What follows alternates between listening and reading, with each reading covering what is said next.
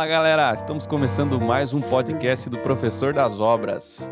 Esse aqui é o podcast número 2. Eu trouxe aqui um convidado super especial, um cara chegado, que entende muito do assunto. Só 23 anos na área da pintura, pouquinho, pouca coisa.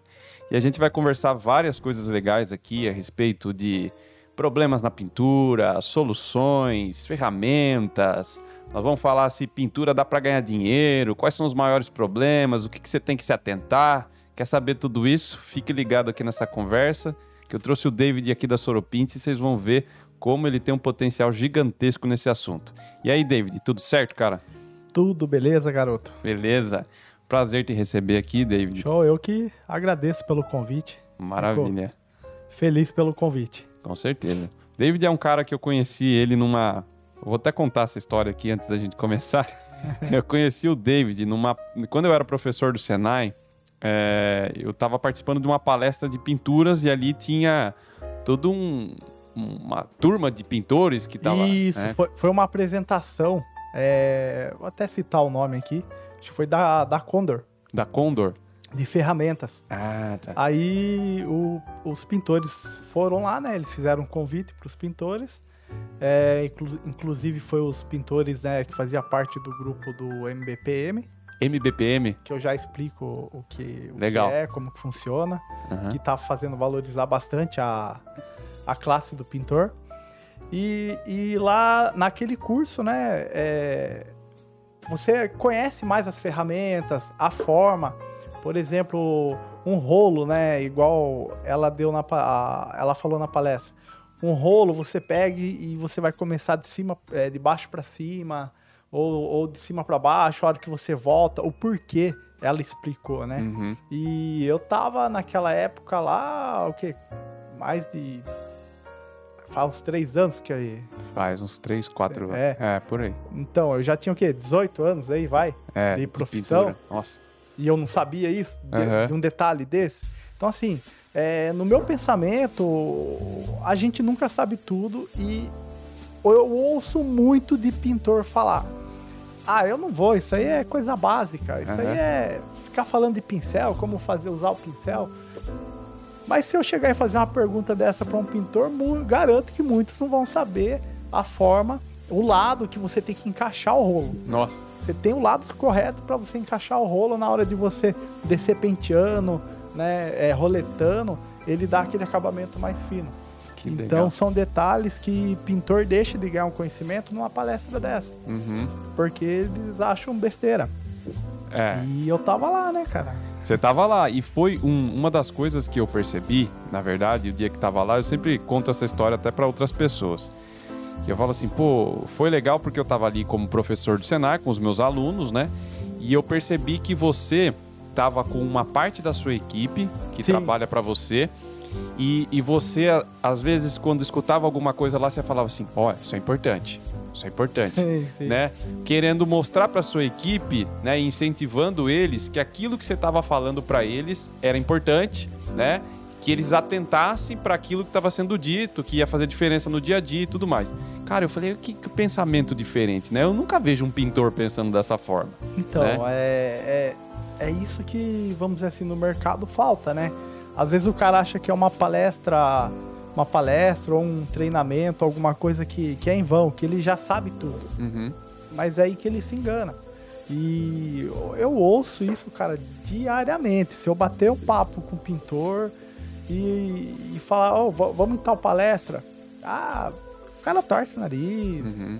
Então, é, isso aí, te, os pintor necessita disso, mas eles não vão. Eles necessitam de conhecimento, Uhum. mas não vão.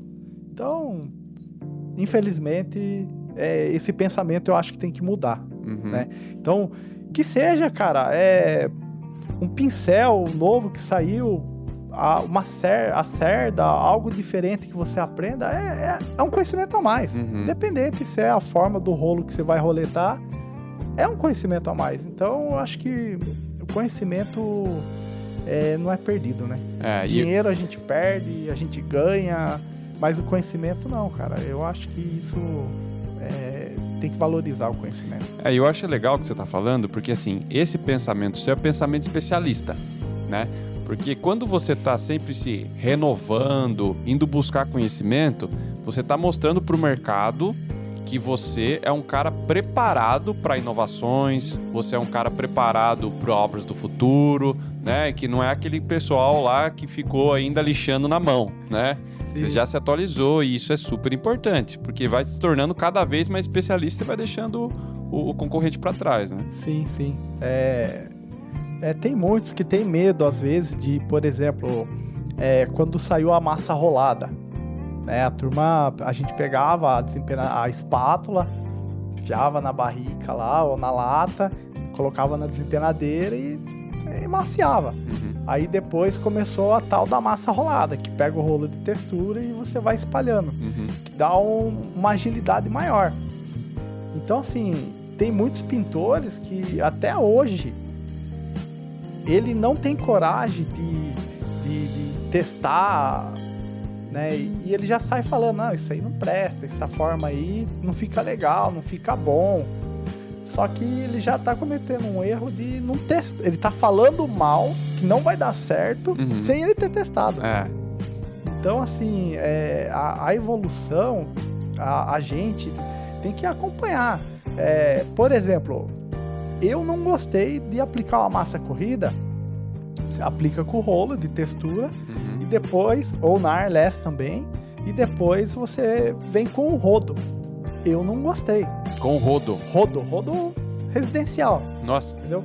É, na minha opinião, tem que achar um rodo com uma borracha muito firme uhum. para ela, né, é, e deixar a massa corrida mais homogênea, uhum. né, dar uma diluída mais legal na massa.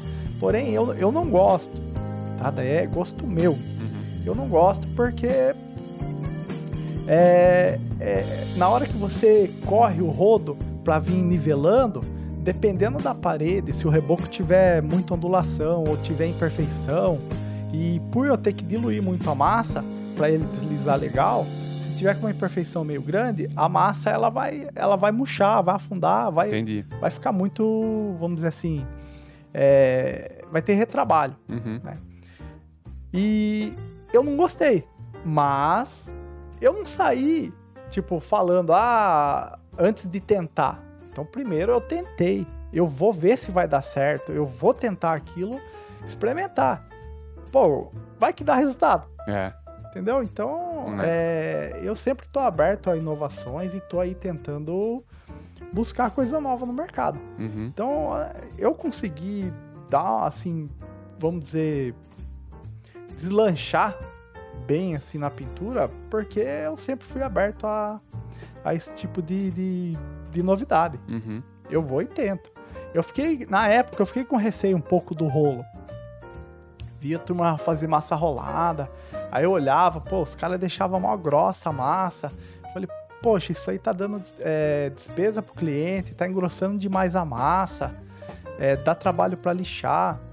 Só que quando eu fui fazer, Aí ali você fazendo, você começa a desenvolver técnicas, algumas formas de fazer que, que dá. Você vai acabar fazendo melhor que aquele cara lá que você viu fazendo. Uhum. Entendeu? Então, assim, o, o, recado que eu dou pros pintor, cara, é, é tentar. Ah, não deu certo dessa forma? Igual o rodo, por exemplo. Eu tentei várias formas. Aí eu troquei de modelo de rolo, de marca de rolo, quer dizer, de rodo, é, de borracha maior, rodo menor para ver se eu tentava achar uma forma de aproveitar aquilo lá. Mas eu não, não me adaptei, não gostei. Uhum. Tem pintores que se adaptou e conseguiu achar e tá tocando o barco, entendeu? Mas eu acho que a gente tem que tentar. Vamos buscar novidade. É. Vamos ver. Às vezes melhora. É melhor te dar produtividade. É melhor para o cliente, que às vezes ele economiza no custo do material. Uhum. É, você né, vai ganhar mais porque você vai fazer em menos tempo, vai ter qualidade. Então você tem que tentar casar tudo, né? Uhum. Que dê custo e benefício para o cliente, mas que não te prejudique. Uhum. E tocar o barco. Legal. Bora lá. é, isso aí. Eu acho muito interessante esse seu jeito de lidar, porque infelizmente a mão de obra nossa não pensa assim, né? Mas David, conta para mim um pouquinho, é, como eu falei, né, 23 anos de pintura, você tem uma trajetória aí de quase que eu tenho de idade. Ô, louco, o cara já falou que é menininho. Tá, tá cheirando, Não, tá quando, cheirando bem. quando você começou, eu tinha 5 anos, então vai. Rapaz, É, você. tô velho mesmo. É, você tem, você tem muito, você tem muita massa corrida na minha frente. É, Mas assim, é, é, fala pra mim, ao longo desses 23 anos aí, se você conseguisse resumir é, quais foram os pontos chaves para você é, atingir o sucesso que você tem, sendo aí um dos melhores pintores da cidade, com um dos melhores acabamentos, com uma cartela de cliente muito significativa, que passa serviço, que tem recorrência com você. É, pô, o cara vai repintar a casa, o cara só repinta com você, né? Qual que é o segredo para você construir uma carreira como essa? É, eu tenho é, clientes aí de. Desde o meu começo da, da carreira.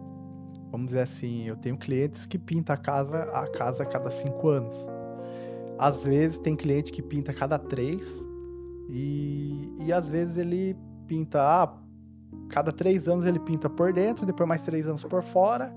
E eu tô com o cliente até hoje. Tanto é que meus o meu número de celular é uma dica que eu dou pros pintores evitem de trocar número de celular. Eu tô com um cliente aí de 23 anos atrás, que ainda liga para mim às vezes, perdeu meu número, aí conseguiu achar algum contato com alguém, aí liga, David, tipo que já faz tanto tempo e ele perdeu o contato, David, você tá trabalhando ainda com pintura? Ô, eu amo isso. Mas respondendo sua pergunta, é... cara, eu sempre venho, como eu já falei, venho inovando na questão de, de ferramentas, né?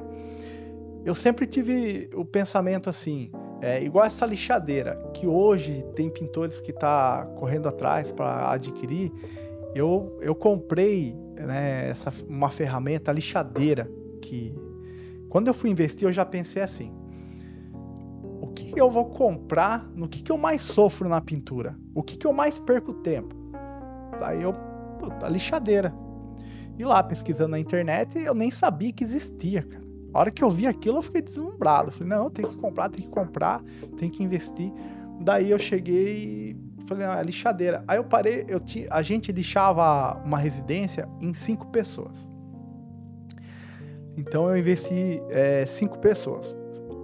Você, eu teria que, eu dava para eles cinco pendentes. Então eu tinha que ter pendentes de 10 metros, na época era aquela lâmpada de vidro, né? Uhum. Amarela. Cara, o que eu gastava de dinheiro com aquilo? Aquela é, é incandescente ou não? Aquela que era barata e Barata. que queimava rapidinho. Isso, que tinha aquela molinha dentro, Ah, né? Ficava balançando. E aí, aí que o esquentava, né? Vixe! Ah, o pintor. Eu mesmo, às vezes, colocava assim em algum lugar, aí era mole, era plástico, derretia. É. Ou teve um pintor que colocou na, na, na porta de madeira e daí esqueceu lá, foi mexer lá pra frente. Queimou a porta. Queimou a porta, fez um buraco preto É. na porta. Ih, cara, tem história aí com, aquela- com essa lâmpada. Aham. E daí eu falei, pô, são cinco pendentes. Aí o pendente eu perdia tempo porque uma cinco funcionários, é, cinco na equipe. Aí era o, o miolinho que ficava dando mau contato. Aí o fulano perdia tempo lá arrumando. Uhum. Aí é, lâmpada. Eu parava, saía no meio da obra, saía comprar lâmpada, porque os caras ficavam mexendo, né? Você mexe automático na hora de Uhum. lixar. Queimava a lâmpada, ah, deixou em cima de qualquer coisa aí, tropeçou, caiu, quebrou. Uhum. Então eu gastava muita grana com lâmpada, com fio, extensão. Gastava grana com é, carro. Eu tinha que levar um monte de tábuas de, pra, e cavaletes. Tinha que levar para você aplicar massa. Então aí eu fui, cara, investindo em ferramenta. Comprei a perna mecânica. É, essa lixadeira aí, eu tenho ela no mínimo há uns 15 anos já. E, essa questão da, da, Faz 15 anos, cara. da lixadeira, a lixadeira que você falou, até hoje tem gente que trabalha na lâmpada incandescente, né? Sim. É, hoje o que, que eu faço? Eu uso a lixadeira, Aham. porém, é, lixei, a lixadeira já vai nivelando, já vai aspirando, é, aplico a primeira de mão de tinta e depois eu venho, aí eu uso a lâmpada só para dar uma geral. Uhum. Só que com a lixadeira, se você fazer o, o correto, né, você demarcar a parede antes de vir lixando para você não se perder, e você levar, sem aquela correria, aquela afobação, você levar a lixadeira bonitinho, já nivelando a parede. Cara, é, uma parede assim é para ficar dois, três defeitinhos. Uhum. É coisa pouca. Então, a partir do momento que eu investi nessa lixadeira, então eu levava uma semana, às vezes de cinco a seis dias, para terminar a lixação de uma casa. Então são cinco funcionários por cinco, seis dias. Cara, eu peguei a diária de todos esses caras, mais o custo de lâmpada, o custo que eu tinha. E falei, eu vou comprar. A hora que eu falei o valor, todo mundo se é louco, David. Cara, Era muito caro na época. compra um carro, velho. Falou, você compra um carro. Na época, cara, o kit que eu comprei, eu paguei 11.800 reais. Hoje eu não sei quanto tá. Uhum. Pô, não tinha essa grana. Mas pra mim, tô nem aí, cara. Eu sempre fui meio loucão e meti a cara, sempre arrisquei. Aí levantei o dinheiro aí com as obras, paguei à vista e a- essa lixadeira com duas, cara, no máximo três obras eu já paguei ela. Porque em duas pessoas eu fazia o trabalho de cinco pessoas, seis pessoas em uma semana. Entendeu? Uhum. Eu fazia o trabalho desses caras de uma semana, eu fazia em três dias. E é mais fácil lidar com máquina do que com gente, né? Pô, é, eu, eu tinha um problema, né? Com, é, é difícil, né? Você manter uma equipe por muito tempo. Uhum. Então, eu botei na minha cabeça, cara, o, o que eu consegui de equipamento para mim cortar esse custo com funcionário, é, para mim é melhor. Uhum. E outra, você tá lixando lá, além de você dar um- uma, uma qualidade maior no, no trabalho, você vai sujar menos a obra, você vai tomar mais é, conta da sua saúde, vamos dizer assim, né? Uhum. Você não vai ficar inalando aquele pó. É, é só benefício. Então, É. assim, você investir em ferramenta, é, até hoje, eu, é, eu já ouvi um pintor falar assim. é, o cara falou, o vendedor falou: se você comprar essa lixadeira, não vou falar a marca aqui Uhum. e tal, na época essa lixadeira tava custando 5 mil e pouco. Aí o pintor falou assim: tá louco, se eu tivesse 5 mil reais, eu comprava uma moto pra mim trabalhar. então, cara, aí o cara vai trabalhar de moto, tá? Beleza. Mas aí ele vai levar uma semana pra ele lixar, vai ter que pagar cinco funcionários. Pô, se ele compra uma lixadeira, ele vai cuidar da saúde dele. Ele vai terminar um serviço mais rápido, Uhum. com menos pessoas Vai sofrer menos. vai sofrer menos. E, e- e não é que ele precise é, trabalhar com menos pessoa. Por exemplo, aquele cinco que ia fazer a lixação por dentro, pô, fica ele mais um, o, sobra três caras, mão de obra pra ele, que ele Hum. pode soltar os caras em outra obra, ou pintando por fora, ou adiantando outro serviço. Exatamente. Não é que é, a equipe, é, os, os outros vão perder o emprego. Então ele, ele pode, ele vai ganhar tempo Uhum. tempo, qualidade e vai sofrer menos. Então, é, eu- o que eu falo para quem me pergunta é investe em ferramenta, calcula o custo, ah, esquece, ah, custa 20 mil reais, custa 50 mil reais, esquece o valor. Calcula o benefício que você vai ter com ela. É, quando o cara vai, vai comprar uma ferramenta, ele pensa muito no valor. Uhum. Tipo, nossa, custa muito caro. eu vou- eu queria trocar de carro e eu já penso diferente. Eu prefiro é, fazer o cálculo enquanto eu vou ganhar com ela. Uhum. Você, você entende a compra como um investimento e não como comprar a ferramenta. Exatamente. o que, que eu vou ganhar? Igual a perna mecânica. O que eu levava de cavalete, eu levava oito, oito cavaletes na obra. Pra você esticar no cômodo lá, três, três, é, seis cavaletes num cômodo, ou então quatro no mínimo, encher de tábuas e pra você maciar um teto. Poxa, eu vou com a perna mecânica lá, cara, só com a perna mecânica. Uhum. Entendeu? Não preciso é, bardear um monte de tábua, um monte de, de, de coisa. E Fora o tempo que você perde montando e desmontando, É, não tem, não tem comparação. é. Não tem comparação. Aí, o, o pintor, Ah, é difícil de andar. Pô, meu. Sabe, os caras. É, é corpo mole, velho. Eu acho que assim. é, se fosse fácil, né, ganhar dinheiro ou aprender algo, é, Todo mundo todo fazia. mundo fazia. Uhum. Então, assim, tem pessoas que têm dificuldade para aprender a andar com a perna. Beleza. Só que se o cara for pers- persistente, o cara quiser mesmo realmente aprender, ele entender que aquilo vai dar um custo e benefício para ele, que ele vai ter retorno, e o cara se esforçar, mas não, o cara sobe ali e já fica com medo, já treme, Uhum. Entendeu? Eu sei, não tô criticando, assim, é cada um é cada um. Mas eu acredito que a gente tem que ter um pouco mais de esforço, Uhum. sabe? É, é difícil. Vai cair? Vai, cara. Mas assim, é, quando a gente era criança e bebê, eu tinha um ano, tava aprendendo a andar, quantas vezes a gente caiu? Uhum.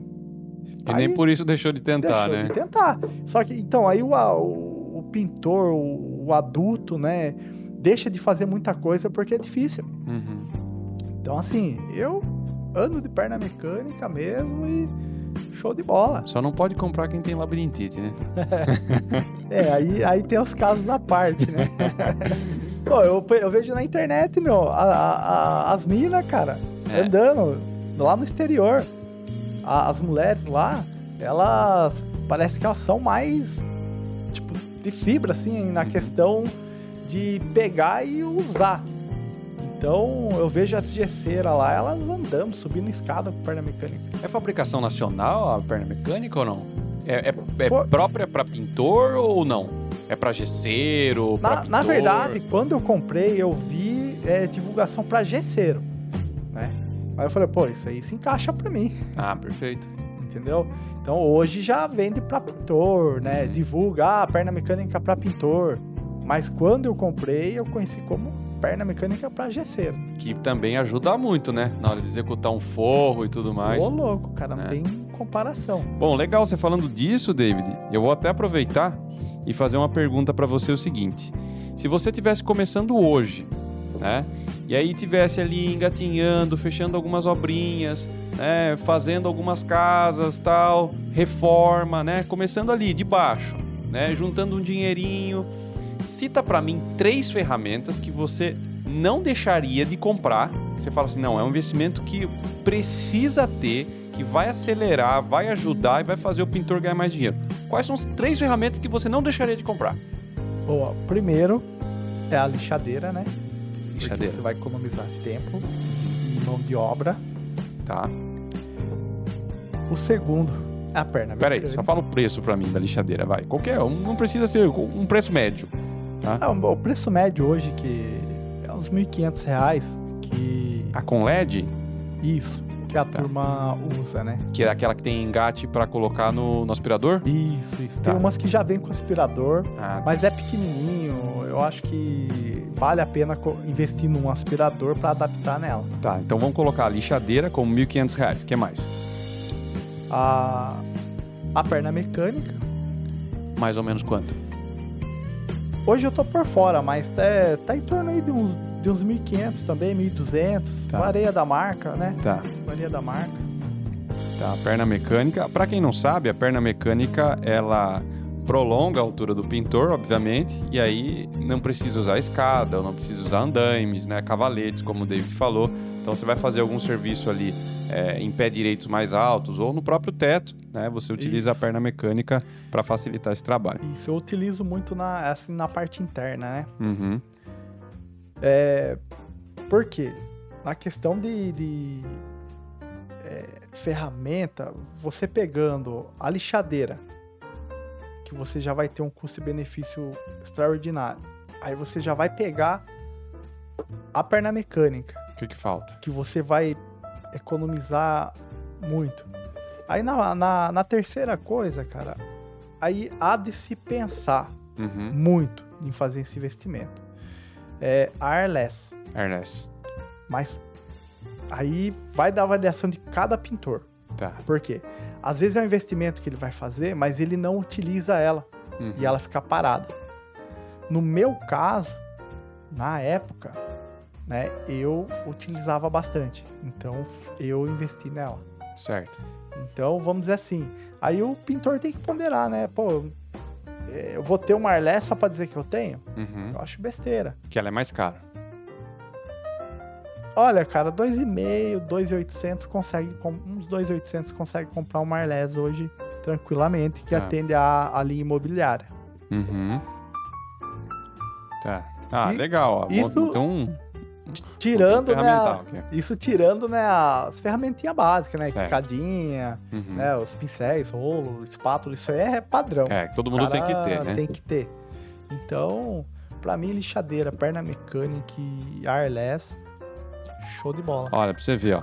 Se eu colocar 1.500 da lixadeira, 1.500 da perna e arredondar pra 3.000 airless, é um investimento de 6 mil reais. É baixo, cara. É baixo. É baixíssimo. Pro, pro, pro retorno que você vai ter com, essa, com, essa, com essas ferramentas aqui, é baixo. É, É baixo. É muito baixo. É, Então, às vezes, eu prefiro ir trabalhar de ônibus e investir num. e trabalhar com um carrinho mais em conta do que ir investir na ferramenta.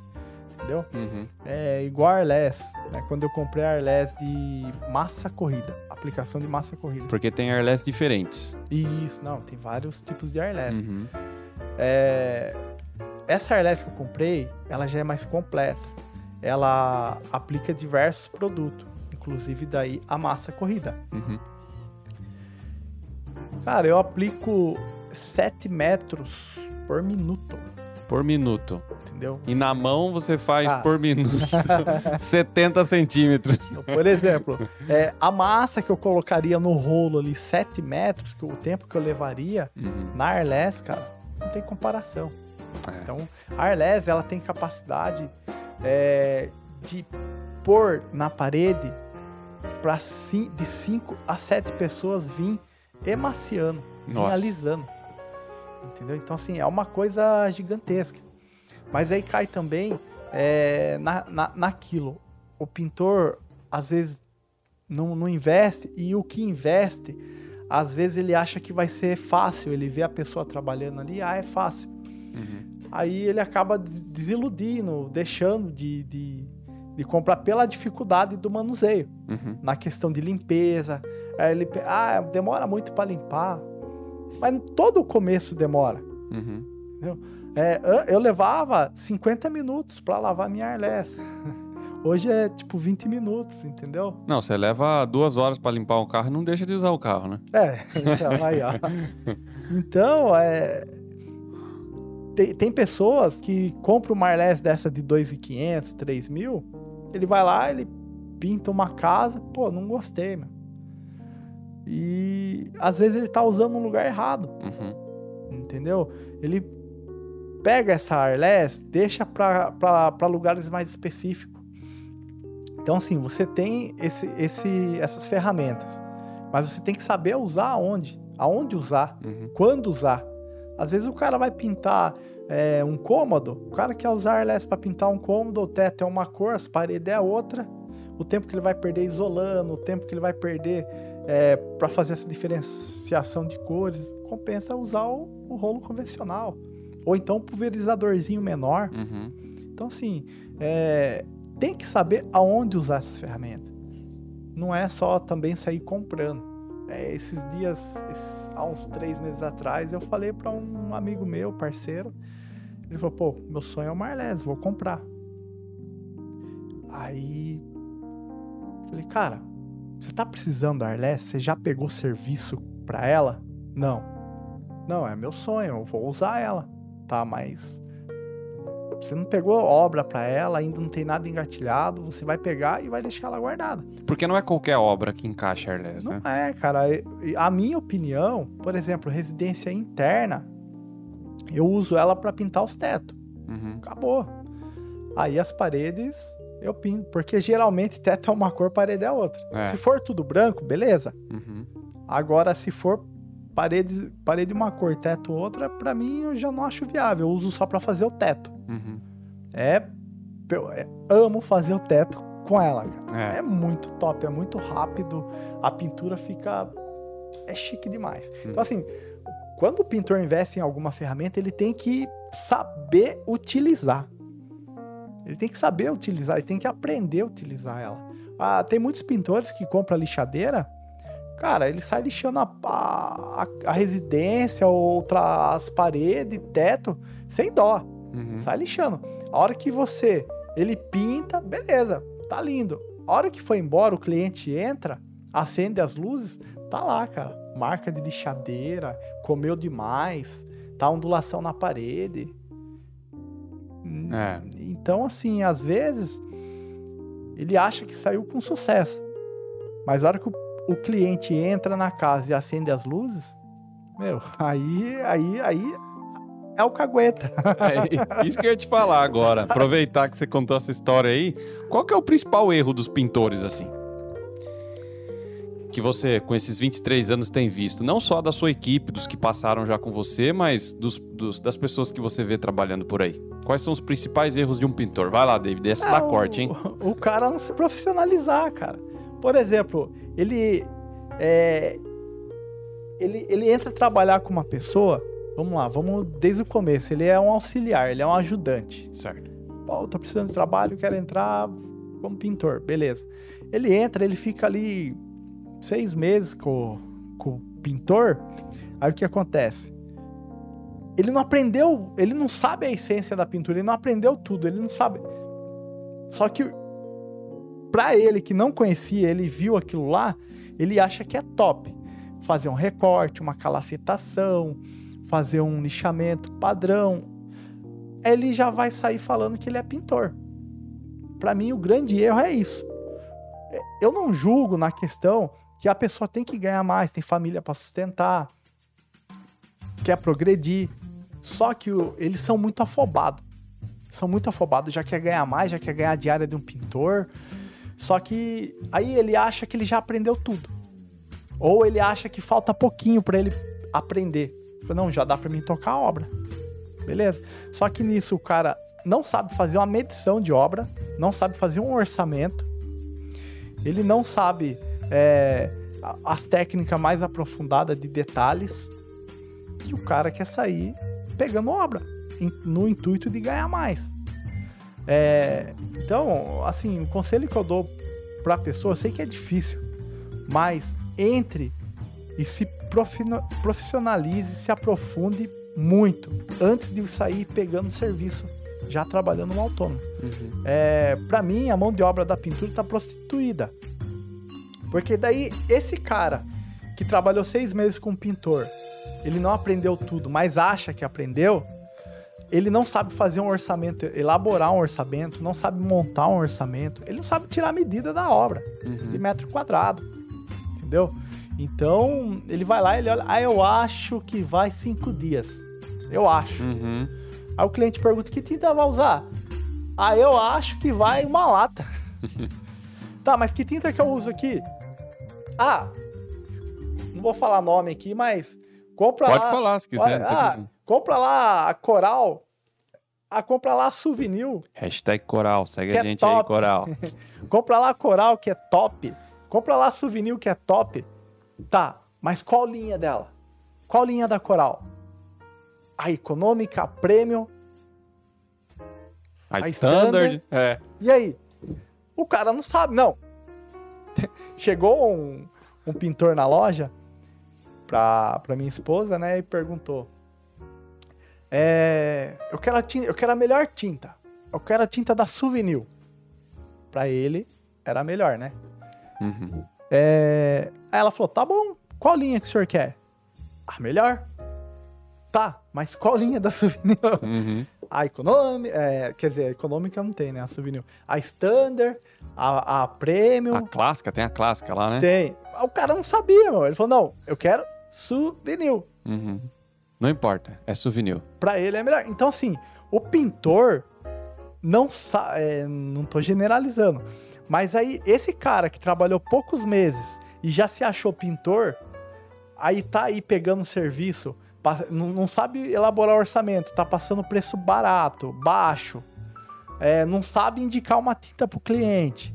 Né? Porque a hora que você vai é, fazer um orçamento, o cara já tem que chegar e, e viu, você tem criança, Você costuma limpar a parede, Uhum. entendeu? São detalhes. é, você, um acaba, você gosta de um acabamento mais rústico por fora ou não? Você fazer perguntas-chave para você ir conhecendo o cliente no orçamento. Uhum. Para a hora que você chegar a indicar uma tinta, você vai falar para ele, cara, não precisa trabalhar com uma linha premium interno. Uma standard vai te atender, ela vai te dar um rendimento top, uma cobertura top, Uhum. porém, ela vai ser mais em conta, vai te atender. Como você não perde tempo limpando parede, tá tranquilo. Aí o pintor mal informado chega lá e fala: Não, eu quero a, a premium, eu quero a top. Ele quer a top. Aí, às vezes, dependendo do cliente, não tem necessidade dele usar essa tinta premium, Uhum. essa top dentro. É. Entendeu? Então, assim, são detalhes que às vezes o cliente é, contrata um pintor, né? Só que esse pintor não tem um conhecimento aprofundado na pintura Uhum. Que ele acha que ele está economizando ali no orçamento. Uhum. Mas aí o pintor não sabe fazer uma diluição.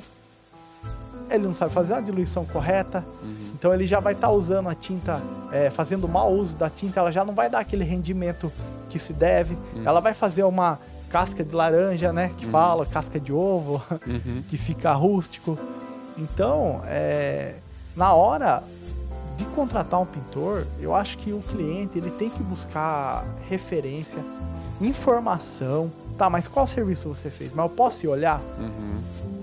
e chegar e ver mesmo, entendeu? Por quê?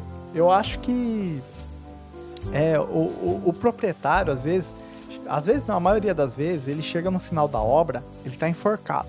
Puta, gastou com pedreiro, com engenheiro, com Acabamento, arquiteto, né? Normal. Acabamento, ele tá enforcado.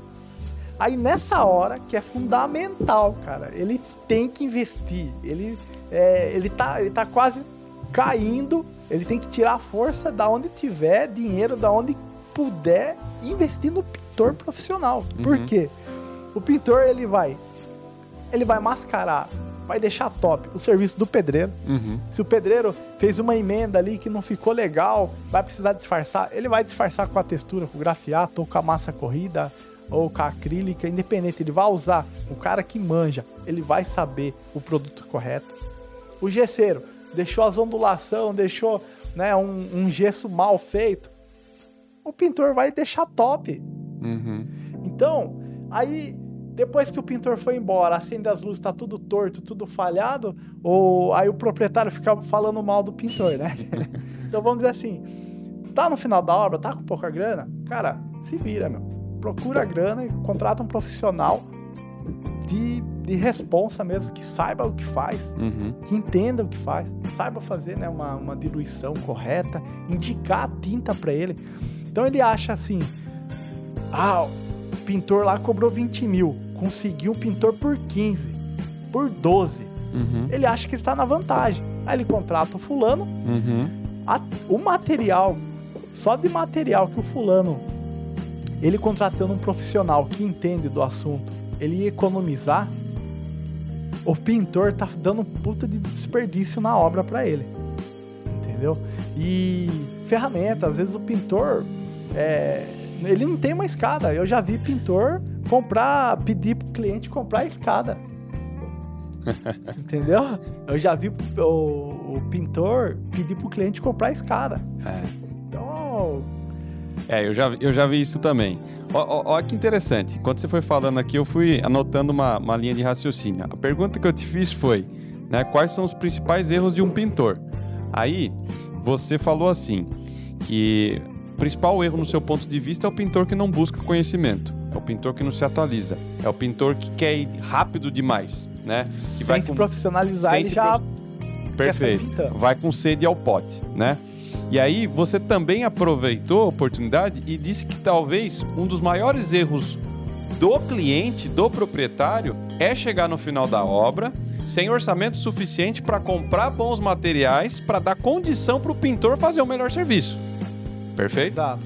Então, olha que legal. A sua resposta então foi sobre os problemas que o pintor tem e problemas que os proprietários geram para o pintor por falta de orçamento. Sim, Né? também. Então, legal isso. Acho que foi, foi bem respondido. Ma- Vamos falar de. Pode falar Mas, de. na questão, é, às vezes tem muito, é, muitos clientes que ele não, ele é leigo, né, nessa parte de, de, de tinta, às vezes. Não é obrigação do cliente saber, é obrigação do pintor, do profissional. Às vezes ele comprando aquela melhor marca de tinta, ele acha que vai sair tudo top. Uhum, Mas não é, às vezes o pintor não sabe aplicar um fundo corretamente, uhum. Ele não sabe fazer a diluição, então ele não vai saber usar aquele material corretamente. E acaba, mesmo assim, fica, o cliente gastando com material top de linha Uhum. e ainda o serviço não ficando legal. É, e talvez Então- seria uma inexperiência do pintor também, né? Bato na tecla, contrate um pintor profissional. Esquece anos de, pro- de profissão. Não faça você mesmo. É, piorou. Esquece anos de profissão. Ah, eu, igual, eu tenho 23 anos, tá. Mas eu sempre fui me atualizando. Uhum. Tem pintor que veio trabalhar comigo que tem 30 anos de profissão. Cara, Hashtag Betão. aí eu falo, o que, que, que você sabe fazer? Vamos fazer uma entrevistinha aí, vai. O que, que você sabe fazer? Eu sei tudo. Sei tudo. Faço tudo. Faço textura, faço grafeno. Aí você chega lá nem proteger o chão. Falei, caramba, meu. Poxa, eu tenho 23 anos e não, não sei tudo. Então, assim, já começa por aí. Já começa a descartar o peão aí. A peneira já começa a passar. Porque a mente do cara, né, já é, já, já é diferente. Uhum. Então é. Cara, tem cada história aí. Tem cada história. que- Viu, vamos aproveitar e falar dos patrocinadores aí? Eu vou falar de um patrocinador nosso aqui, que é, o, que é a Difu. Põe na tela aí pra nós. A Difu, pessoal, é, é o nosso estúdio de podcast aqui, tá? Na verdade, é um estúdio é, criado né, para atender pessoas como eu, que tem um podcast, que tem um assunto, que tem conteúdo para trazer, para ensinar as pessoas, né? Então, é, é, a Difu, além de ter esse estúdio podcast, né, ela também tem uma sala ao lado de gravação de infoproduto. Então, por exemplo, você, David, né, que você tem um conhecimento na pintura, né, e que você pode conversar com muita gente aqui no podcast, você pode trazer é, profissionais da pintura, você pode trazer profissionais do varejo, fabricantes de tinta, né, enfim, de ferramentas, para você trocar uma ideia, se atualizar e levar esse conteúdo para as pessoas. E também você pode criar um curso aqui sobre pintura, Sim. orçamento de pintura, né, acabamentos especiais, né, enfim, texturas diferenciadas e muitas coisas que o, merca- o mercado vem, vem trazendo de novo. Você pode ser um tutor disso tudo. Então a Difu ela é uma empresa que dá essa assessoria, essa assistência e abraça essas pessoas que têm interesse em trazer o seu Show. conteúdo para cá. Beleza? É isso. Vamos continuar o nosso bate-papo aqui. Falamos da Difu, a nossa parceira aqui, que tanto gostamos. Né? Você já falou aí é, é, dos erros do pintor e tudo mais, né? Tá acabando com os pintores hoje aqui o David, né? Tô brincando, David, não fique... A questão do, do de pintor, né? É. O cara, na questão de, de, de se profissionalizar, né? E que nem eu falei, não tô generalizando, mas Uhum. o cara, em busca de ganhar mais, né? Ser, ter- ser mais rentável, ele já sai falando que é pintor. Uhum. E aí tá prostituindo a nossa profissão aqui em Sorocaba. Tá, tá saindo o som aí na- do relógio batendo na mesa? Tá saindo, mais ou menos? Eu- eu- quer, que, quer que tire? A gente tira o relógio aqui. Vamos tirar o relógio, David, que o som tá saindo no microfone. Porque você bate na mesa, esse microfone, ele, ele é sensível. Melhorou aí, produção? Obrigado, pessoal da Difu aí. Fechou, sempre garoto. atento, sempre muito atencioso. Muito obrigado, viu, pessoal? Então vamos lá. Não, com certeza, a gente está brincando aqui. É claro que é, é, nem todos os profissionais têm o seu pensamento, mas bom seria se tivesse, nosso mercado estaria muito melhor, né? E as nossas obras seriam muito melhores também. Mas, é, é, agora falando um pouco da prática, né? A gente falou muito de problemas relacionados a conhecimento e tudo mais, né? Eu queria saber um pouco da execução em si, do serviço em si mesmo. Qual serviço, é, é, na sua opinião, que você sempre confere do pessoal que trabalha para você. Às vezes o cliente te chama de uma obra que um pintor começou e não terminou ou fez mal feito. Qual é o serviço que você mais pega, né? O top 1, ou se quiser listar o top 2, 3 aí, que mais dá problema? Que você chega assim e fala, pô, pintura externa é ruim, ou o recorte tá mal feito, ou a limpeza, a, a proteção. O que, que, é o pior, na sua opinião? O pessoal mais é. Assim, ó, pro pessoal se, se atentar lá em casa, né? Pra, pô, chamou o pintor, vou observar isso aí, né? É isso aí. É os detalhes, cara. Não tem como. Eu bato na tecla, detalhe. Por exemplo, é, a porta, às vezes, aí tem a guarnição, né? A volta da porta, certo. o acabamento. Aí sempre, fa sempre falta um, um pedacinho de parede ali, que é o cantinho. Uhum. Então, muitos pintores pecam aí. Uhum. Entendeu? Aí ele deixa assim, aplicar massa, ou deixou mal lixado. É, é batata, cara. Uhum. É, outro detalhe: rodapés. Vai olhar nos cantos dos rodapés. Sempre tá os rodapés é, mal lixado, a, a massa, a junção ali entre um uhum. rodapé e o outro nos cantos. É, recorte é, é, tabica, vamos dizer assim. As tabicas, o que, é a tabica? É o friso que tem no teto, que hoje tá, tá na moda, né? As obras todas são tabicadas com gesso. Uhum. É, nos frisos, cara, massa corrida, pelote de massa corrida. Uhum. E os caras vai lá e pinta por cima. Uhum. Então, Já assim, vi muito isso. Se atente nisso, se atente nisso. Então, é, é pinta um... ou não pinta tabica, David?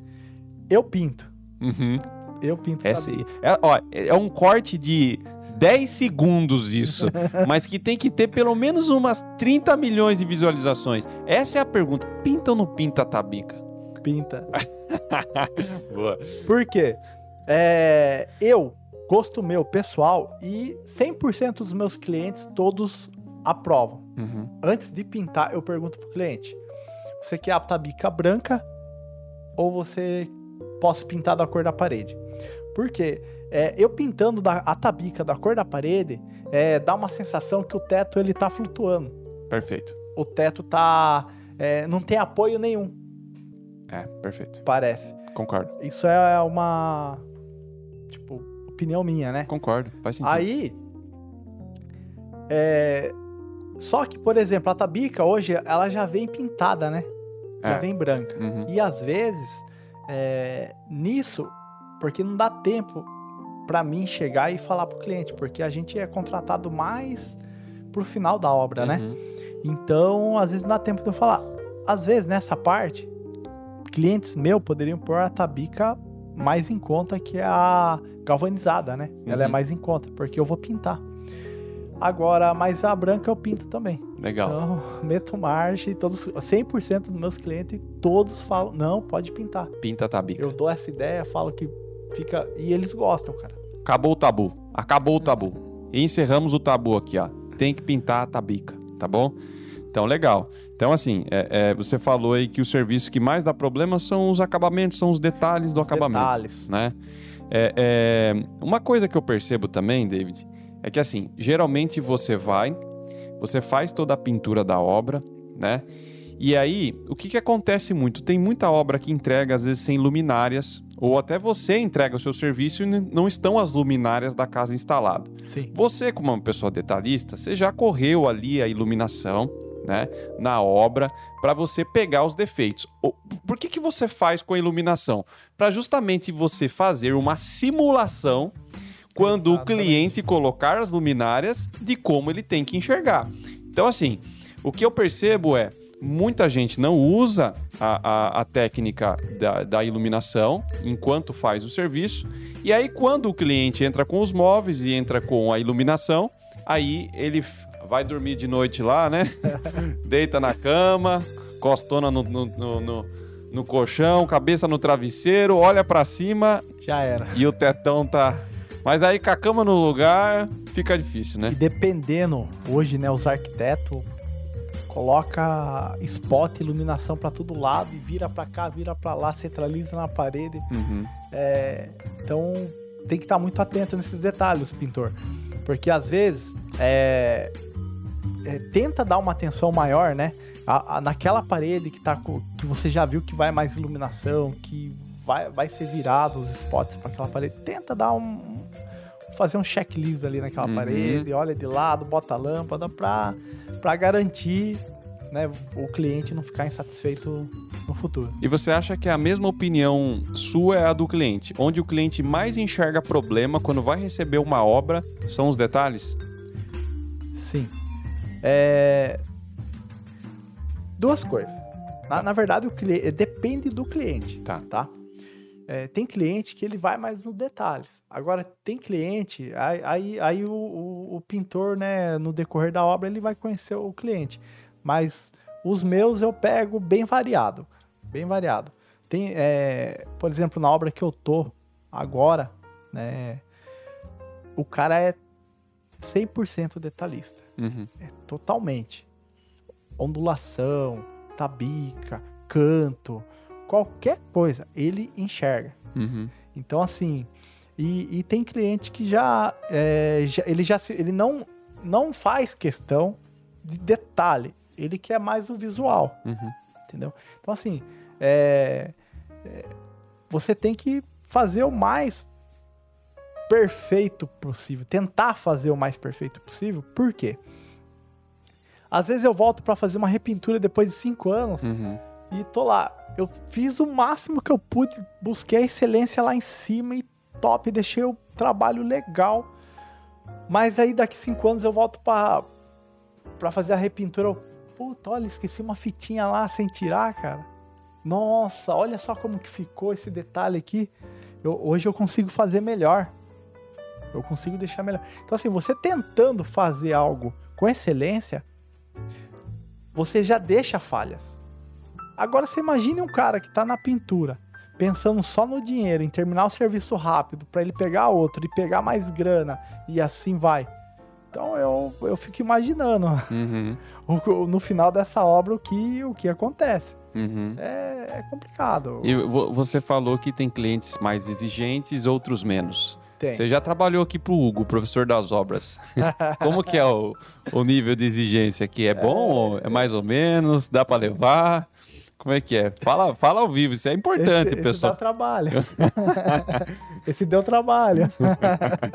então, assim, pra, pra esse cara, por exemplo, é, porque na hora do orçamento, você tem que entender também se o cliente ele, ele quer um, um trabalho mais rápido, um trabalho mais visual na questão, porque o que ele vai fazer, a necessidade dele, na, por exemplo, uma casa de aluguel, geralmente é um serviço mais um tapa para dar uma limpada na casa. Uhum. Então, assim, no seu caso, para você, eu já, quando se eu passo um orçamento, alguma coisa, ou eu vou fazer algum tipo de trabalho para você de pintura, acabou, é o, é, já é o nível excelência. Tá vendo? É para professor já passo o valor excelência para fazer um trabalho com excelência que sem maquiagem. Uhum. É, agora, mas eu tento descobrir do cliente, ah, é uma casa de aluguel. O próprio cliente já fala, não, é só um tapa, só É só um banho de tinta, como um dizem. banho de tinta. Uhum. Então, é, a gente tem que ter esse feeling, né? Tentar buscar. Mas o meu padrão hoje, eu tô é, buscando excelência. Uhum. É tentando, é fazendo o máximo possível do trabalho top. Que o cliente chegue, não precise ficar mostrando o cantinho pra mim, não Uhum. precise ficar mostrando, pô, mas essa tabica, oh, mas isso aqui. É, eu tenho vergonha disso. Uhum. Porque eu acho assim, quando a gente vai, pega uma obra, né, para trabalhar, a gente tem que. A gente é o profissional. Então, o pintor, o, o proprietário não tem que chegar e ficar apontando o defeito. Uhum. Então, claro, às vezes pode passar despercebido, né? Alguma coisa e o, o cliente acha, sem problema. Mas eu evito, Uhum. eu evito, porque eu tenho vergonha. Com certeza. Então, O cliente faz o checklist, né? Sim. faz sentido. E o, é, o cliente, você chegando com ele e fazendo um checklist junto com ele, Legal. também é legal, cara. Você pega o cliente, não, vamos, vamos fazer um checklist aqui. Vai cômodo por cômodo, parede por parede, rodapé por rodapé, teto por teto. Uhum. Show, ok, gostou? Bora. Legal. E assim vai. É, é- é, quando você pega uma obra para fazer, né? Independente do tipo de cliente. O que, que para você não pode faltar? Até, pode falar para mim até com relação à execução mesmo. O que, que não pode faltar assim de material, por exemplo, ah, nas minhas obras não pode faltar uma massa corrida de qualidade. Não sei, tá? O que, que não pode faltar para você para execução? Cara, eu faço questão assim na parte externa que seja uma linha premium. Tá. Tá. Na, na tinta. Na massa corrida, é, não faço questão que seja tanto uma linha premium. Pode ser uma marca tranquilamente, é, é uma textura até de barrica. Uhum. Pode ser. Claro, tem as texturas, as massas corrida de barrica e de barricas. Então, uhum. o pintor profissional sabe qual que tem mais. Eu vejo da seguinte forma. Possa ser que muitos discordem de mim, mas eu vejo assim. É, eu pegando essa massa corrida, não precisa ser a linha premium. Ela vai atender a qualidade na parte interna. Porque se der uma infiltração de baixo para cima, de cima para baixo, de laje ou de costa hum. né, da, da casa e der uma infiltração, ela vai estourar com linha premium ou sem ser premium. Certo. Tá? Então assim, a massa corrida eu não faço questão que seja premium. Tá. Mas eu vou indicar uma que tenha custo e benefício para o cliente, qualidade, tá? Agora a tinta tem, externa tem que ser premium, interno para mim pode ser standard tranquilamente uhum. também, mas é a, cai naquela coisa. Eu eu tento entender a necessidade do cliente para direcionar uma linha que atenda a ele. Tá, e por que por fora tem que ser a premium? Por causa de sol, chuva, né? Uhum. É, principalmente se for cores mais escuras, desbota muito rápido. Entendi. Então, é, eu só, de preferência, eu gosto de usar as emborrachadas. Uhum. Preferência. Mas Evita a, até aparecimento de fissu, microfissuras, né? Exatamente, impermeabiliza a casa. Uhum. Ela faz o, o trabalho do impermeabilizante. Ela é um impermeabilizante já pinta. Então, a minha preferência é essa, a tinta emborrachada externa, porém a tinta premium, fosco, sem problema. Dá para meter marcha tranquilamente. Entendi. E, e, você desenvolveu alguma técnica especial, além do uso das suas ferramentas, né? É, que você já comentou, você desenvolveu alguma técnica especial, sei lá, alguma maneira de conferência? Ou é, eu sei, por exemplo, que nas suas obras, quando você aplica a massa corrida e antes de você fazer o lixamento, né, isso é até uma técnica que alguns pintores já utilizam, que é rabiscar a parede, né, para que na hora que você vá lixar, você não se perca, né, e, e não, não perca ali a referência do que você já lixou e o que sim, ainda sim. tem que lixar. Mas tem mais alguma coisa assim que você fala, putz, é uma técnica boa que a gente utiliza que faz diferença?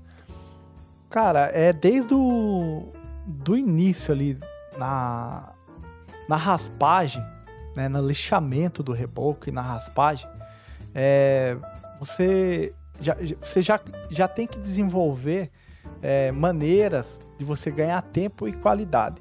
Porque né, nós somos autônomos, a gente tem que ter, a, tem que ter tudo, tudo num só. Qualidade. Uhum.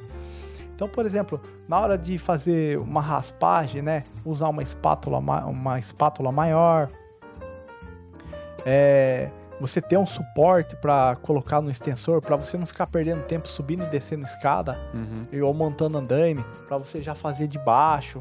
É, tudo isso é, é técnicas é, que é simples, mas você ganha muito tempo. A hora que o pintor ali, ele vai, ah, vai trabalhar em dois para esticar a massa corrida. Aí vem um roletando, uhum. esticando a massa e o outro desempenando. Eu já vi, eu já vi, cara, o pintor ali um esticando, aí ele para, aí o outro vai lá e macia. E aquele fica parado no, no TikTok, no celular. Ou então ele estica demais, a massa começa a secar e não dá tempo do, do parceiro dele chegar na massa. Zero então, assim, sincronia. São técnicas, cara, que, que é, é básica. E, por exemplo, a, a perna, perna mecânica, que falam que é perna de pau, né? Cara, é foda. Não é perna de pau, é perna mecânica. Perna de pau é de circo, pô. É. Por exemplo, eu costumo é, fazer a parte de cima primeiro. Uhum. Enquanto o cara vem roletando pra mim, ou vem com airless, eu faço as, as quatro paredes com a perna mecânica. Então eu não, eu já ganho tempo aí com a perna mecânica sem subir escada, sem descer, sem montar andaime e o cara vai esticando, só que em sincronia, Uhum. né? Então é, esses detalhes que parece parece simples, mas o, o- tem muito, muitas pessoas que pecam nesses detalhes, que deixam de ganhar dinheiro. Aí na hora de aplicar uma massa corrida, por exemplo, eu gosto de aplicar a massa corrida e deixar já lisinha, cara, o Uhum. máximo que eu posso. Aí o cara fala: Ô louco, David, você perde muito tempo aí deixando a massa desse jeito. A hora que você for lixar, você, você tira tudo na lixa. Eu já penso diferente. Eu prefiro levar uma massa já quase acabada, porque eu sofro menos na lixa. Por mais que eu tenha uma, uma lixadeira, eu sofro menos. Eu, eu ganho tempo na lixação. Uhum. Eu e, e a parede já fica mais nivelada. Eu não tenho que ficar nivelando a parede tanto na lixadeira. E eu economizo material do que pro cliente. Ao invés de eu deixar uma massa rústica e sair aplicando massa e depois nivelar na, na, na lixadeira, então eu economizo tempo, economizo material pro cliente e dinheiro no meu bolso Uhum. entendeu? Então, é, esses detalhes a gente tem que ser desde o começo, desde a raspagem do reboco, do lixamento do reboco, aí desde a aplicação da massa corrida. Então, tudo isso você já vai ganhando tempo. Uhum. É, na hora de aplicar a, a tinta, ah, faço primeiro o teto, faço primeiro a parede. Eu gosto de fazer primeiro a parede, a primeira de mão. Uhum. Pô, David, mal certo é vir de cima para baixo fazendo a pintura. Eu já penso diferente. Eu gosto de fazer primeiro a parede, a primeira de mão, aí depois eu pinto o teto, finalizo, deixo pronto. Por quê? A hora que você tá pintando, a hora que você tá pintando, às vezes cai um respinguinho na parede. Esse respinguinho, aí você vai ver, principalmente se for cor diferente. O pe- o pessoal da Difu tá falando com a gente aqui, eu não tô entendendo nada que eles estão falando. Segue o jogo, segue o baile. Também não tô entendendo nada. O pessoal, eles gostam de dar um recado, é estilo... É estilo o Sombra e o Ratinho aqui, eles ficam só... É, tá igual. É verdade, É. Tá, tá igual os dois lá. Não, legal. Eu vou aproveitar aqui também, vamos falar do, de mais um patrocinador nosso, tá? Esse patrocinador chama-se Construtora Sunem, tá?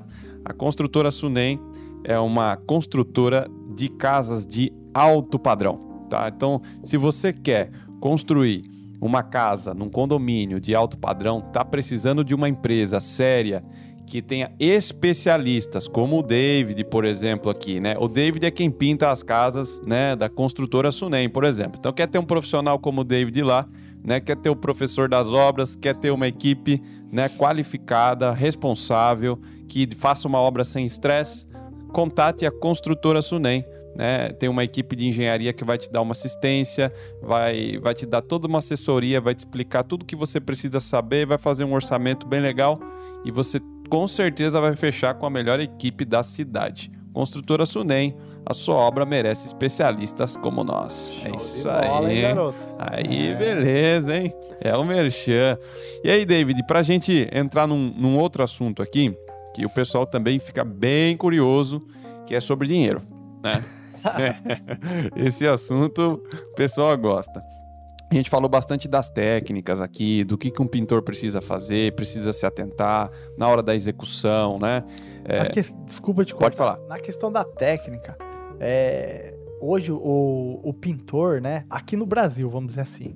Não vou falar lá fora, mas aqui no Brasil é, tem muito assim de ah, é, humildezinho. Uhum. Ah, eu não, não vou, não posso falar que eu domino fazer um efeito de cimento queimado porque vão achar que eu tô me achando, que Uhum. eu sou fodão. Meu, eu acho assim que o profissional, o cara que manja fazer um efeito, va- vamos citar que é o mais saído aí, o efeito de cimento queimado. Fala, meu, eu manjo. Eu entendo do que eu faço. Uhum. Eu sou foda no que eu faço. Tem, eles, tem muitos pintores que não se valoriza. Pô, às vezes o cara é- domina fazer um projetado. Ele manja. Mas ele não, não se expõe, não, não, não, não fala, ele tem vergonha de falar do que os outros vão pensar, que ele tá se achando. Uhum. Então, assim, eu, não penso dessa forma. Eu acho que se ele é foda, ele tem que falar o que ele é foda mesmo, que ele manja, que ele entende. Uhum. Acabou. Ah, não, tem cara que é na parte predial, na cadeirinha, ele domina. Eu já, tipo, já fiz, já pintei alguns prédios, mas eu não, não gosto, não domino. Uhum. Preferi me especializar numa área. Então, assim, o pintor eu vejo como um médico. Na questão assim, o médico ele faz a faculdade lá, ele se informou, se formou como médico. Uhum. Beleza. Mas aí ele vai ter que fazer um estudo na área que ele quer se especializar, Perfeito. entendeu? Então o, o engenheiro também, mesma Uhum. coisa, né? Ele se forma na engenharia, ele pode se especializar em várias áreas, Fica a dica, engenheiro. entendeu? Então o, o pintor é a mesma coisa. Ah, eu sou pintor, tá? Se especialize em uma área, cara. Uhum. Não, eu vou trabalhar. Eu conheço um cara, ele trabalha só com projetada. Uhum. Hoje ele está trabalhando com pedras naturais e projetada. Ele não pega pintura de detalhes interno, Uhum. massa corrida, é, pintar porta, entendeu? Então assim, se especialize numa área. Cara, eu, por exemplo, o, o pintor ele se acha, ele acha que ele é bom na para aplicar massa corrida e fazer acabamento interno. Cara, se especializa nisso, se aprofunda. Uhum. Não, eu gosto de laquear a porta. Então se especialize em laqueação de porta. Uhum. Claro, ele vai saber fazer os outro, as outras né, atividades dentro da pintura. Ele vai saber. Mas ele tem que focar numa especialidade. Então, é, se o pintor seguir essa linha, igual médico, por exemplo, se especializa, eu acho que há mais chance dele ter um, vamos dizer assim, é, uma carreira mais próspera. Eu acho É. que, que, que dá pra. Eu concordo. E- Eu, eu acho que tem dois, dois problemas no que você falou. É, por que, que as pessoas não se especializam? O primeiro problema é o seguinte: é, a pessoa ela vê mais trabalhos do básico. Né? É claro, né? vai surgir muito mais reformas para pintura interna, casas novas para pintura interna, do que uma laqueação de porta. Você não escuta por aí pessoas pedindo laqueação de porta a todo momento. Mas a gente sabe que tem muito mercado para isso Sim. né? E aí o que que acontece? A pessoa por não ver é, esse esse pedido muito grande de um serviço específico, ela acaba falando assim: ah não, mas eu, se eu me especializar em laqueação de porta, né? Eu, eu vou, eu vou pegar uma porta por mês para fazer, e olha lá, não sei o que tem, né? Então a pessoa ela sente medo de se, se especializar justamente porque ela não vê mercado para ela ser especialista naquilo. Isso é um ponto. E eu acho que é completamente errado. Porque a partir do momento que ela se torna especialista, aí que o mercado se mostra para ela. Enquanto ela não é, não vai se mostrar, né? Se ele não se aprofunda naquilo, a turma não. É, o cliente não tá vendo ele, Uhum. né? Como que vai, vai começar a aparecer Exatamente. pra ele? Olha, eu, eu conheço um cara, ele só faz laqueação de porta. Uhum. E tem serviço demais, né? O cara agenda, você tem que entrar na fila, Aham. entendeu? E não é barato, Exato. entendeu? É dois pau uma porta pro cara laquear. Uhum. 1.500. Ele já vi ele laquear a porta de 6 mil reais. Pra ele, só a mão de obra e o material. A porta vira um carro. Pra ele fazer 6 mil reais. Então, Uhum. assim, por exemplo, é, eu vou fazer agora um orçamento lá no. é, não vou citar condomínio, vai, no, no nome. Eu vou fazer o orçamento no condomínio. E ela falou, David, mas eu quero as portas laqueadas.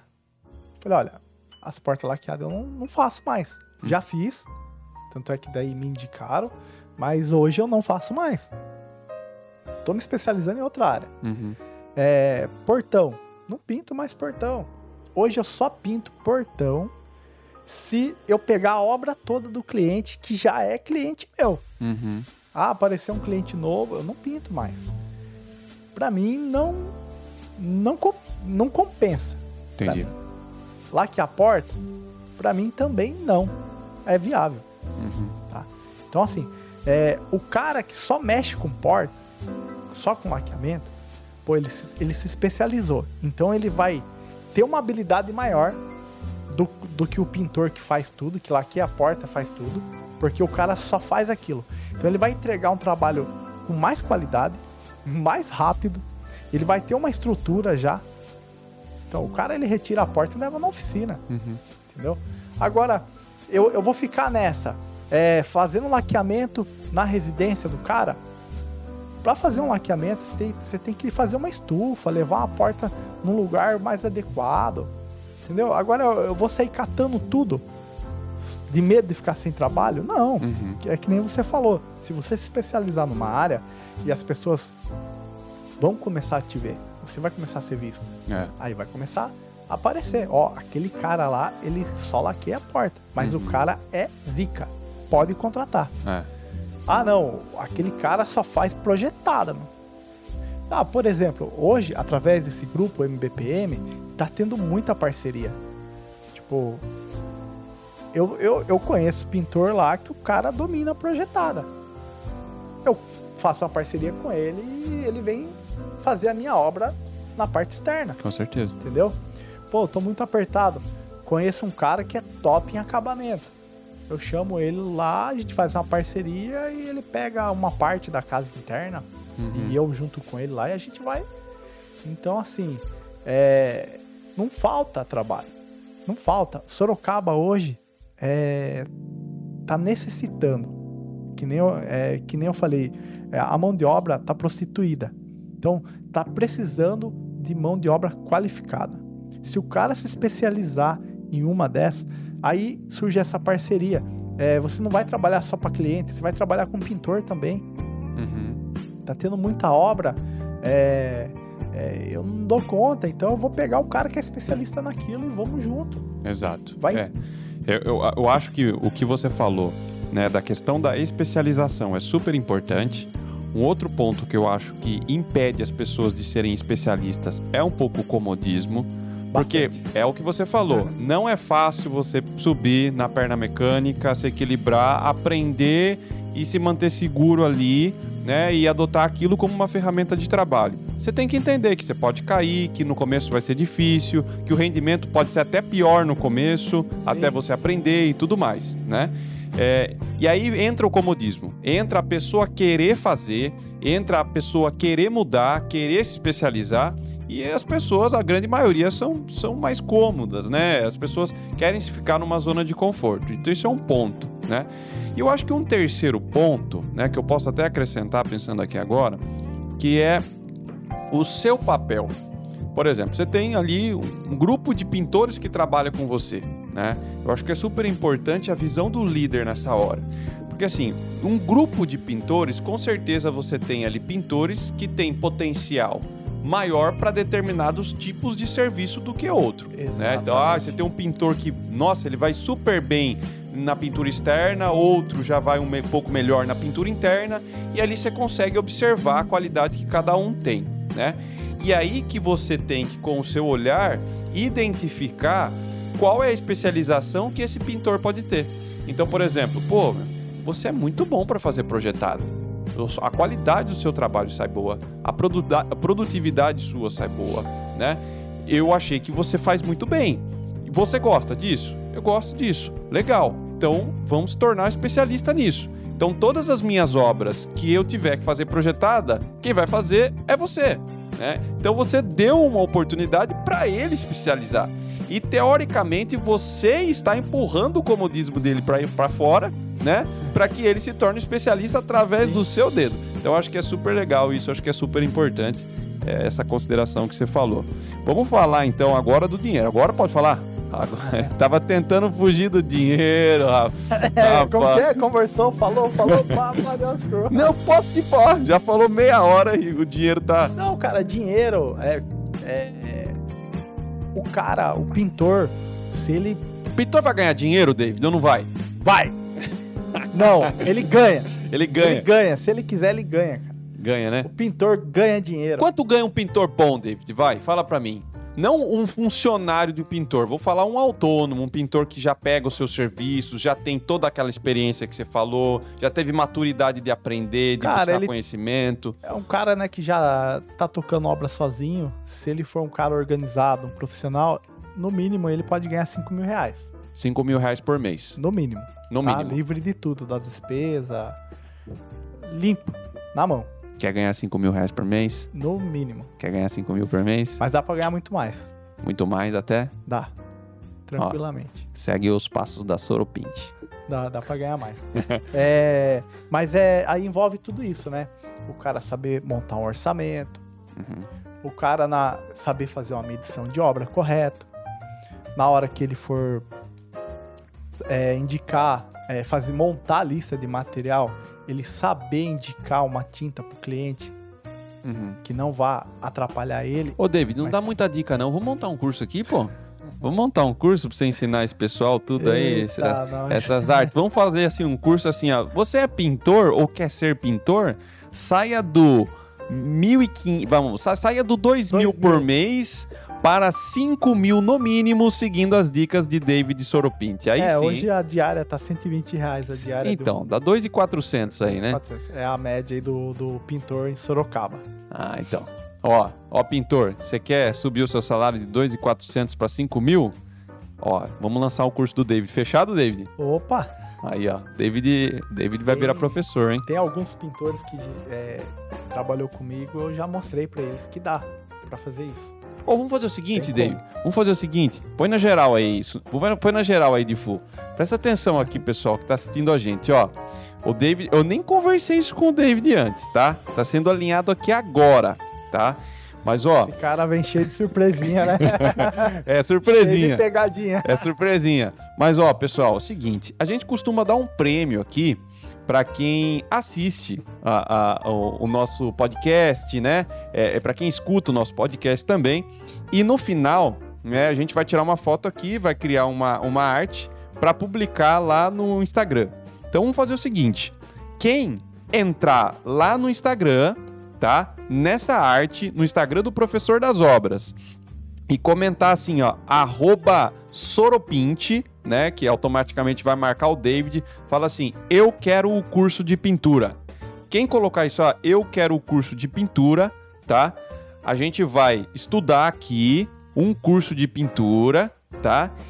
E você que colocou lá vai participar de um concurso, tá? Vai participar de um concurso para ganhar o curso de pintura prime... o primeiro lá, vai ter vários, né, David? Sim. Não pode ficar no primeiro, né? Tem que ter o curso 1, 2, o 3. Vai ganhar o Ah, curso 1 de graça. da ideia, dá pra gente desenvolver é, desde o início, né? Uma Aham. pintura simples a um alto, alto nível. Legal. Gostou? Gostou então? Faz isso, hein? Ó, entra lá no Instagram do Professor das Obras, no comentário coloca arroba Soropinte, eu quero um curso de pintura. Você vai ganhar lá o módulo 1, o primeiro curso gratuito.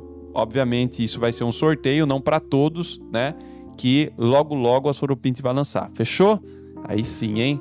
Essa ficou legal. Cara, gostei, dá pra gente elaborar, né? Desde um, de um orça, como fazer um orçamento, como montar, né? Enxergar em valores, é, Explicar dos materiais, as materiais, ferramentas, ferramentas. técnicas. Quando você chega, coloca o primeiro passo dentro da, é, da obra com um morador, por exemplo, tá morando dentro, o que você fazer, o que as perguntas chaves que tem. Não é só chegar e já largando as ferramentas e fazendo. Tem os detalhes. Dá, cara. É, é inúmeras informações aí que dá pra gente desenvolver muita coisa e tá ajudando bastante gente. Qual, qual etapa da obra, David, que o pintor mais consegue deslanchar o serviço para ganhar mais dinheiro? a maioria das vezes é a etapa da massa corrida. Selador, massa corrida. Até a primeira de mão de tinta vai. É a hora que mais deslancha, você mais mostra serviço, o trabalho. Porque depois, a hora é, que, no meu caso, a hora que entra na parte de acabamento, mas eu acho que é geral, entra na parte de acabamento, é, aí o serviço dá uma travada. Uhum. Porque aí você, aí você começa ali, né? Ver detalhes, poxa, tem que melhorar essa calafetação, ficou uns defeitinhos, vou catar, ficou uma esquina de parede, vou melhorar.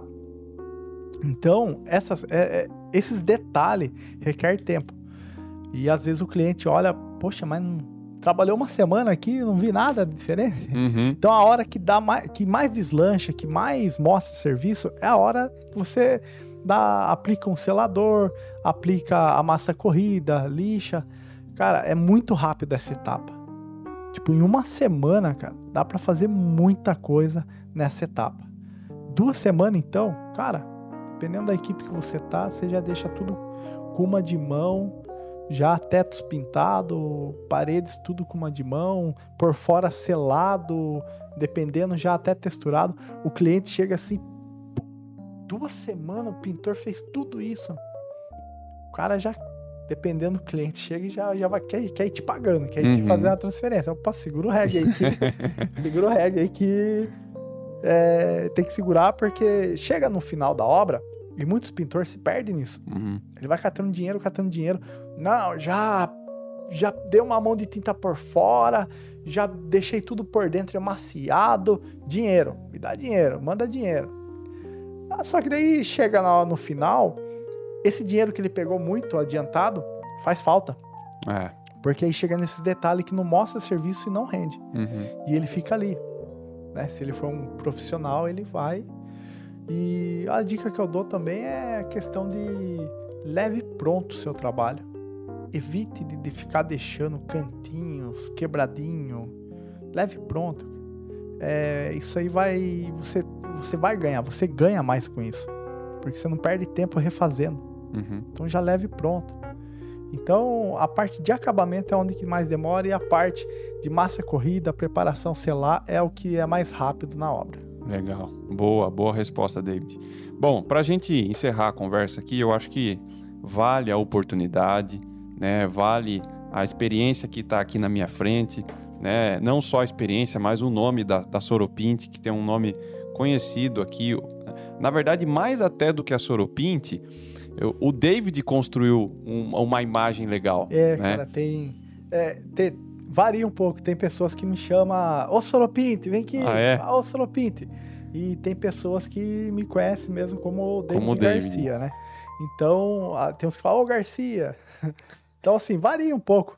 Tá. Mas Ô, ô, Garcia, deixa eu fazer uma pergunta o então. Soropinte tá, o Soropinte tá bem, tá bem, vamos dizer Bem assim, conceituado bem conceituado. Legal. Vou fazer uma pergunta então para tudo isso, pro David, pro Soropinte, pro Garcia, tá? Para você deixar aí pro pessoal que tá assistindo a, A gente. cor de pintor agora. Cor e pintor, a loja. Você viu, quando o cara começa a prosperar, né? Quando o cara sai daqueles dois por cinco, ele já começa a enxergar outras frentes de monetização, outras frentes de ganhar dinheiro. O cara fala assim, pô, mas se eu tô fazendo a obra, né?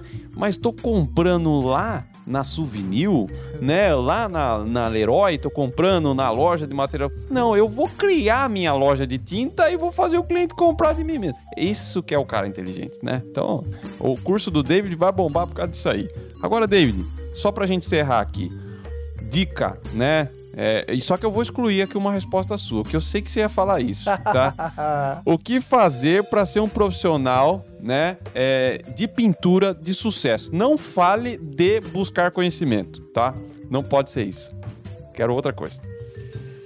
Cara, Que isso o- eu já sei que você ia colocar em primeiro lugar. Sim. Não, o pintor é, tem que ser responsável. Beleza. Ah, o que é ser responsável? Você combinou um horário com o cliente na hora de fazer um orçamento, chega no horário. Uhum. De preferência, 15 minutos antes, cara. É de praxe. Ah, tá indo fazer orçamento. É, aconteceu um imprevisto? Meu, pega o celular, liga pro cliente. Olha, aconteceu um imprevisto para mim. É, uma vez aconteceu de é, quebrar meu carro.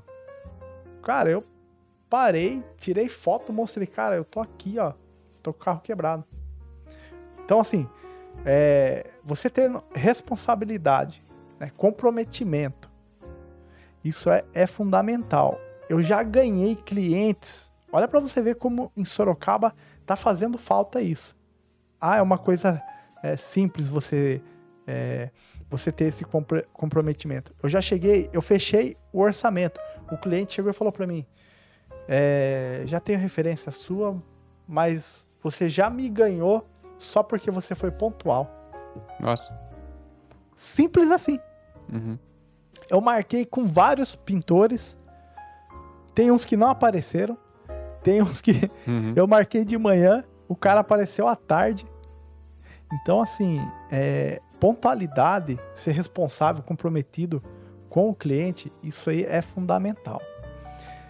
Segundo, que é muito difícil, mas não é impossível, prazo. Então, é, eu, eu, vamos dizer assim, eu tento trabalhar muito nisso. Muito.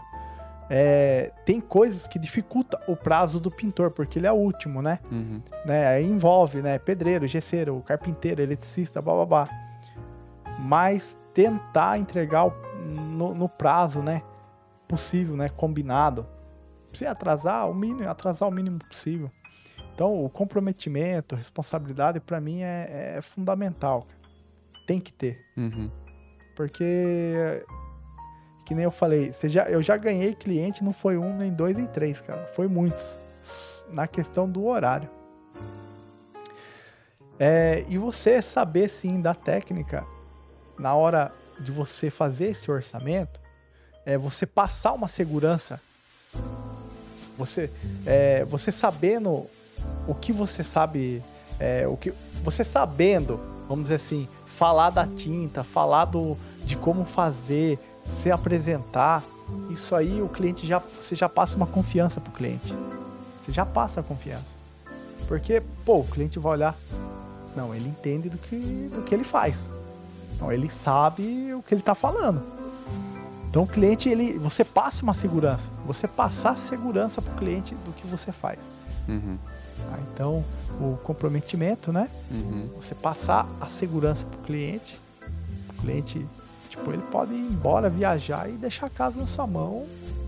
Você, ele tá tranquilo Tá seguro lá, que tá vai dar seguro. certo. Legal. Então, então tem que ter isso aí.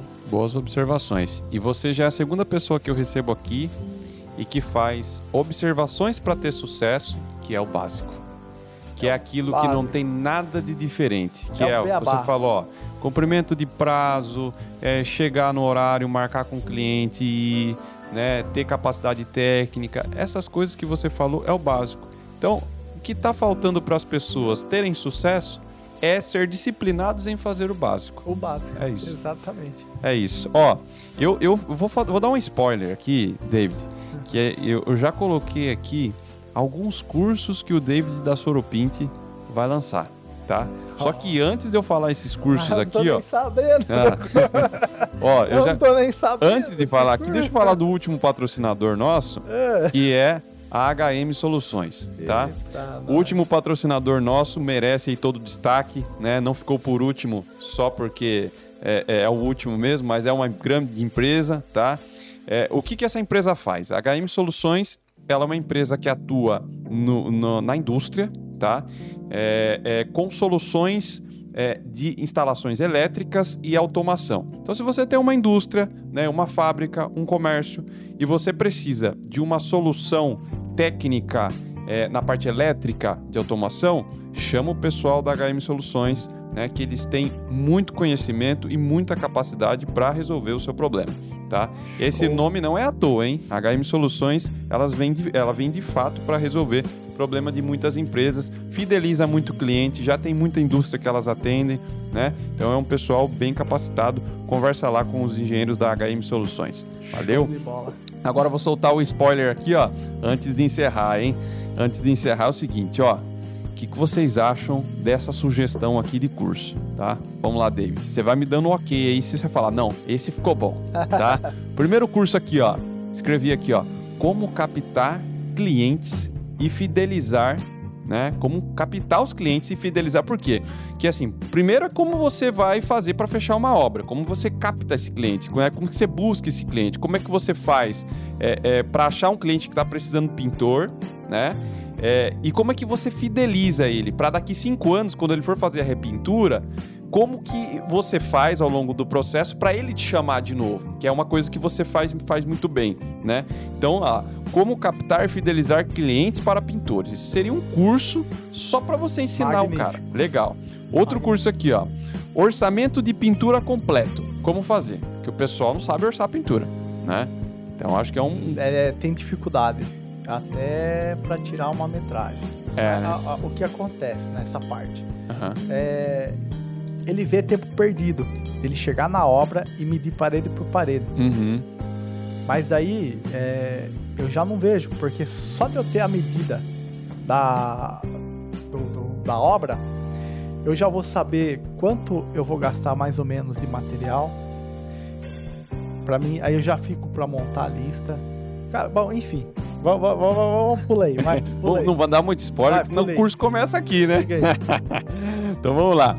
Terceiro curso aqui, ó, técnicas de pintura básica, guia completo. Então você vai ensinar o cara desde quando ele entra lá, pisou o pé na obra até a finalização ali, pintura básica, tá? Por que, que eu tô falando básica? Porque o quarto curso seria pinturas artísticas, efeitos e texturas, guia completo.